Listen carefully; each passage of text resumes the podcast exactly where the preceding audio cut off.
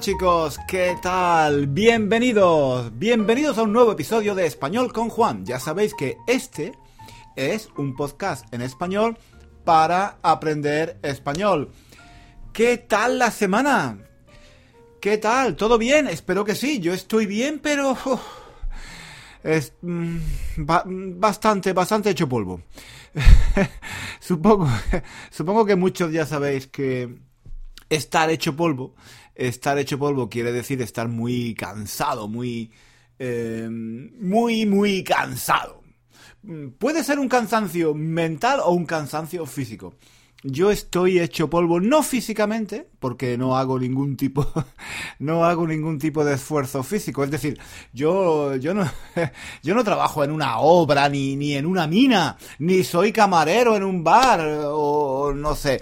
Mm, No, no tengo ninguno de esos trabajos que requieren un gran esfuerzo físico ser, camarero, he dicho, he dicho ser camarero, y es verdad, es verdad que ser camarero es muy cansado. No, no es como trabajar en una mina o como trabajar de albañil en una obra, pero bueno, hay que pasar muchas horas de pie, caminar siempre de arriba abajo, llevar comida, bebidas, estar siempre atento, estar siempre atento eh, recordar lo que te han pedido, en fin, es un, es un trabajo, es un trabajo mm, estresante mentalmente y que físicamente te, te cansa. Eh, bueno, yo no tengo ninguno de estos trabajos. Mi trabajo no requiere mucho esfuerzo físico. Aunque bueno, aunque bueno, mm, tengo que decir que es verdad es verdad que después de cada clase yo termino muerto, muerto de cansancio, hecho polvo, vamos, mi- mis, mis clases son de dos horas y a veces me pasa que no me siento, no me siento, no me siento durante dos horas.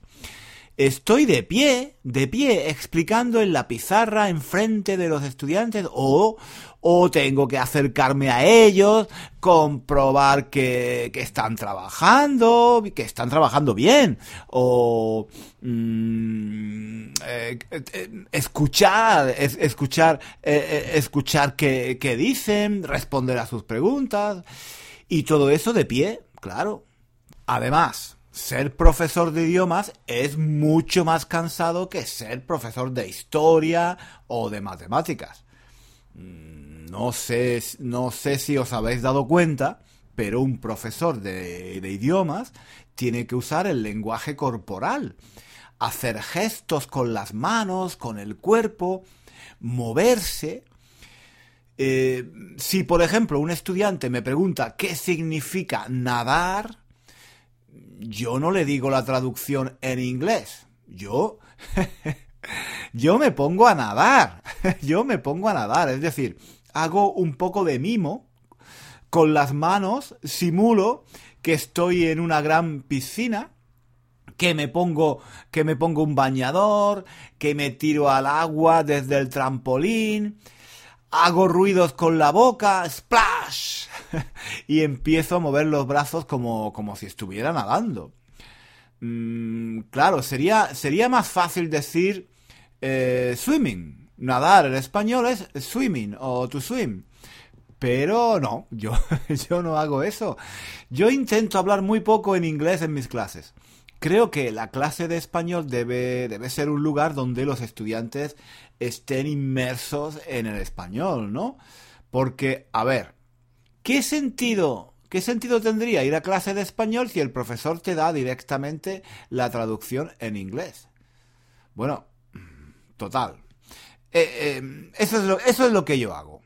Y, luego, claro, otro estudiante me hace otra pregunta. ¿Qué significa pasear al perro? Y entonces, entonces, venga, yo fijo que estoy en el parque y, que llevo un perro con un collar, que luego lo suelto, que el perro se echa a correr, que yo le tiro una pelota o un palo para que me lo traiga, en fin. Que, que uso, uso de, de nuevo mi, mi cuerpo y el, y el lenguaje corporal para explicar las palabras en español que nunca o casi nunca doy la definición en inglés porque, bueno, no sé. Pero, pero así es más divertido, ¿no? Sí, e, esa es la clave, es más divertido. Yo, yo no sé si será más efectivo, yo no sé si desde el punto de vista metodológico pedagógico vale realmente la pena hacer todo este esfuerzo. No sé si los estudiantes aprenden mejor cuando el profesor se pone a explicar las palabras con gestos, con el cuerpo, con las expresiones de la cara, haciendo mímica. No sé. No sé si es realmente más eficaz, pero lo que sí sé es que es más divertido.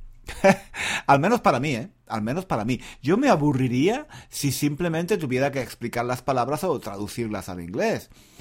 Y, y yo lo último que quiero, yo lo último que quiero hacer es aburrirme en clase. Estoy hablando, estoy hablando de clases de principiantes, claro.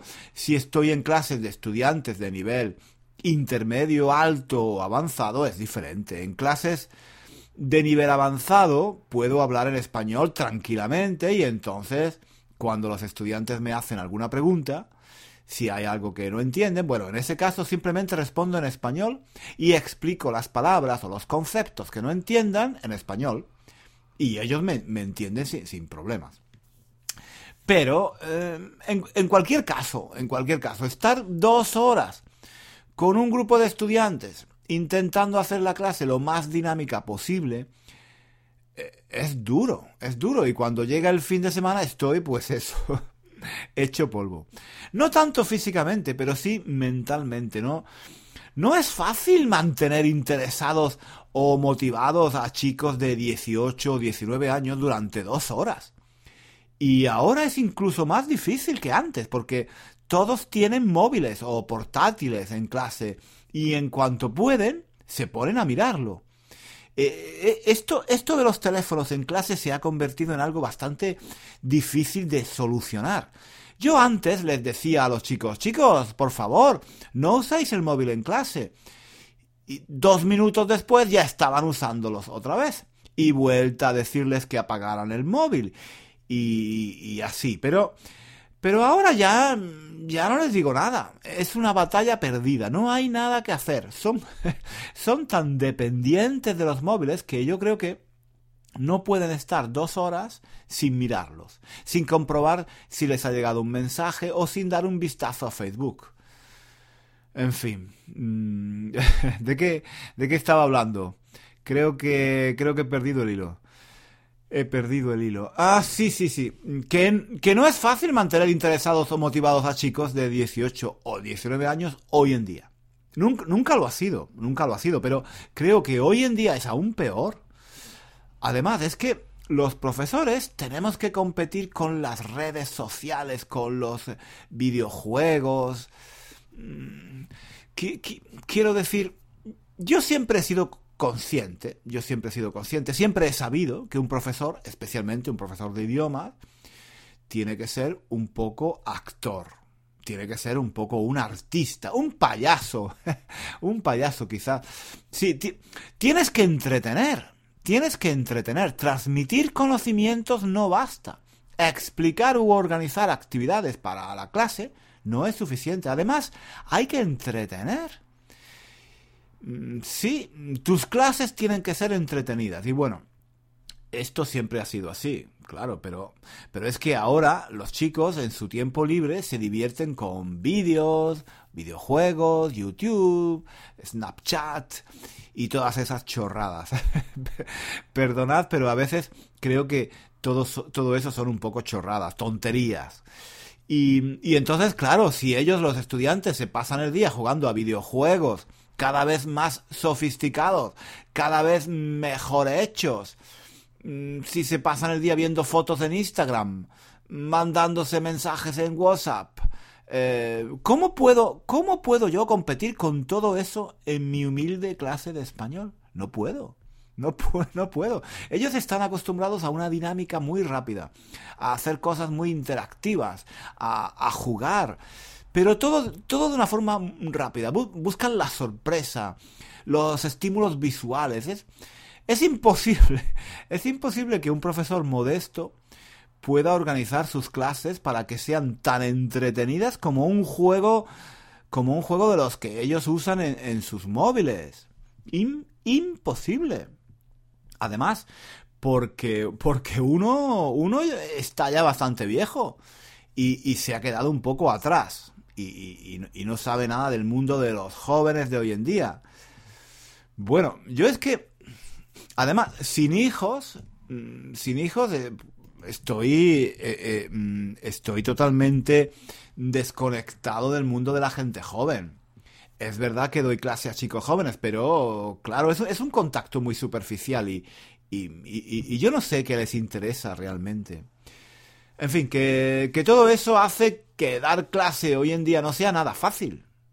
Y supongo que, que por eso es por lo que cuando llega el fin de semana estoy tan hecho polvo. No tanto físicamente, como dije antes, sino mentalmente. Menos mal, menos mal que la semana ya está casi casi terminada. Mañana es fin de semana.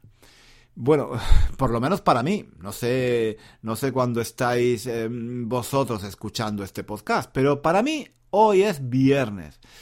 Viernes, por cierto, es mi día favorito.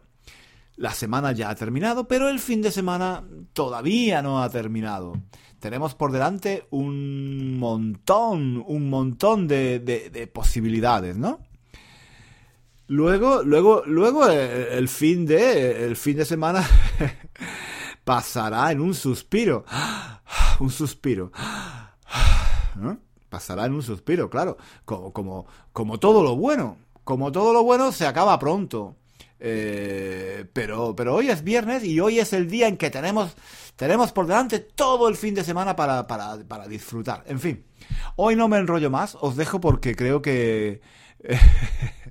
creo que me voy a echar una siesta, sí. Creo que necesito, necesito dormir un poco. Pero recordad eso, recordad eso. La próxima vez que veáis a vuestro profesor de español, pensad en esto.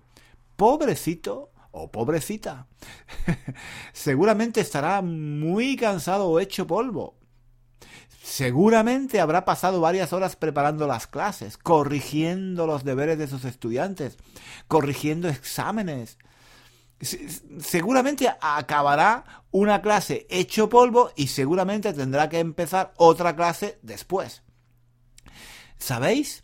¿Sabéis que, a veces algunos profesores Mm, de lenguas pasan seis horas, seis horas seguidas, sin pausa, dando clase, muchas veces, muchas veces sin comer, muchas veces sin comer.